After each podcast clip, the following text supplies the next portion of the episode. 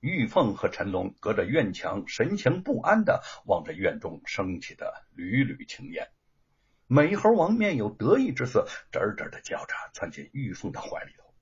玉凤抱着他，急迫的问：“美猴王，相公怎么样了？”美猴王摇头晃脑的叫了几声，又指了指自己。玉凤焦急的脸上慢慢浮现出一丝欣慰的神情。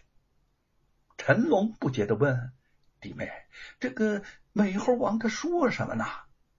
玉凤微笑着说：“他说呀，相公还活着，他救了相公。”陈龙看看美猴王抓耳挠腮的样子，不禁莞尔，转而神情又转凝重。弟妹，承恩兄弟在首府府里实在太危险了，他不怕死，可是我们不能让他白白的送命啊！被严嵩老贼这样给治死，太不值得了。我们应该把他给救出来。玉凤早有此心，见陈龙如此这般的说，立时就点头称是。眼见着夜色朦胧，月淡星稀，两个人估算方位，悄悄绕到了首府府后院的墙边。陈龙指了指屋顶，和玉凤掏出准备好的绳索，借力那么一跃而上。两个人在屋顶小心的前行，前方有美猴王轻灵的带路，所幸没有惊动什么巡夜的家丁。吴承恩被绑在后院的一处空屋中，夜深人静，却了无睡意。忽然听见房顶传来轻微的动静，他警惕的抬头看去，却见房瓦被揭开了，美猴王窜了下来。随后，玉凤和陈龙也先后跳下。吴承恩又惊又喜，玉凤扑到吴承恩的身边，心疼的说：“相公，我和陈大哥救你来了。”他说着就要给吴承恩解绳子，吴承恩却低声的说：“玉凤，不可。”见两个人一脸的困惑不解，又说：“玉凤啊，陈大哥，我是猴王啊。”这个时候，我不救那些可怜的猴子，谁来救他们？再说，如果此时逃走，必然让严嵩老贼耻笑，我怎能背负辱名苟活于世呢？我必须阻止严嵩残杀猴子，只有这样，才能无愧做猴王，无愧《西游记》，否则我生不如死啊！玉凤。你是我的知心人，我的心思你最清楚的呀。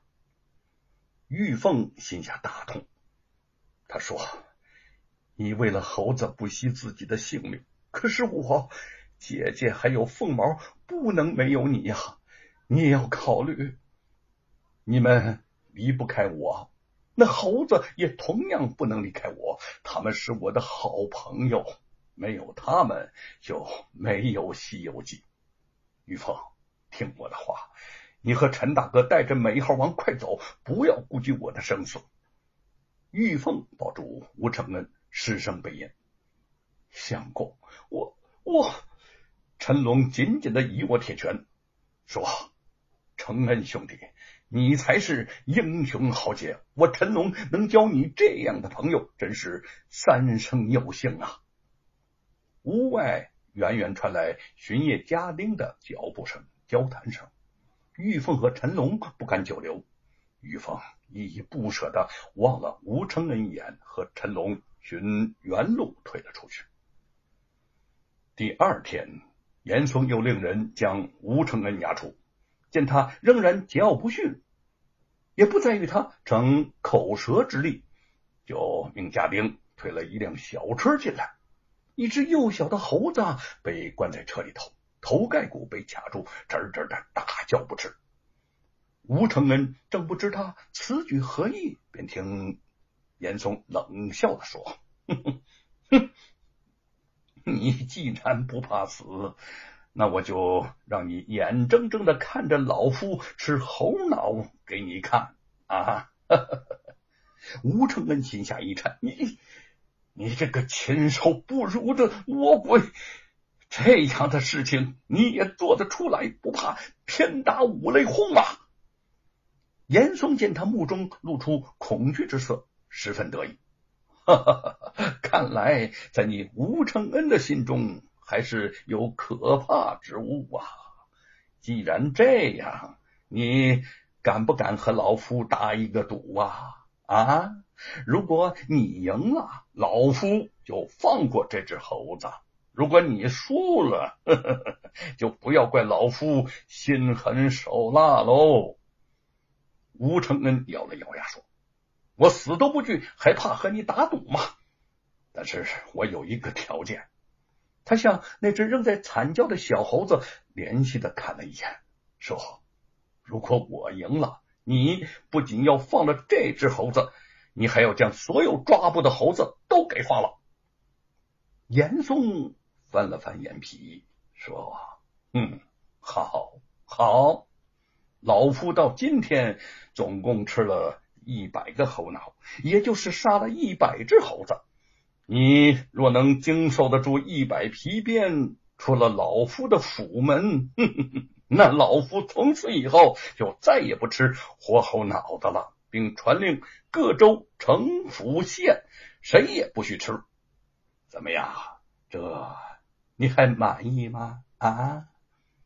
吴承恩的目中闪过一丝犹豫，这倒并非他怕死，而是担心严嵩言而无信。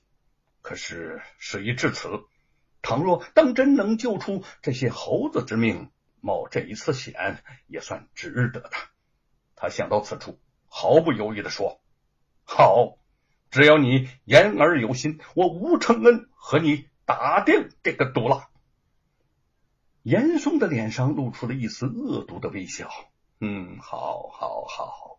如果你毙命于一百皮鞭之下，也算是天意了，和老夫无关。你可明白啊？啊！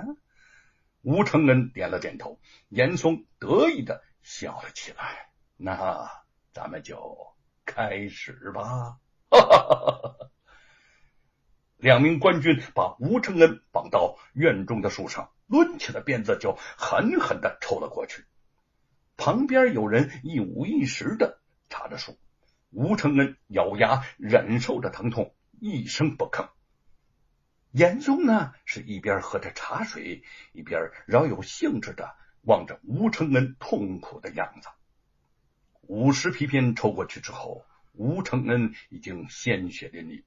痛昏过去，掌刑的军官见严嵩无动于衷，会意的继续扬鞭抽打起来。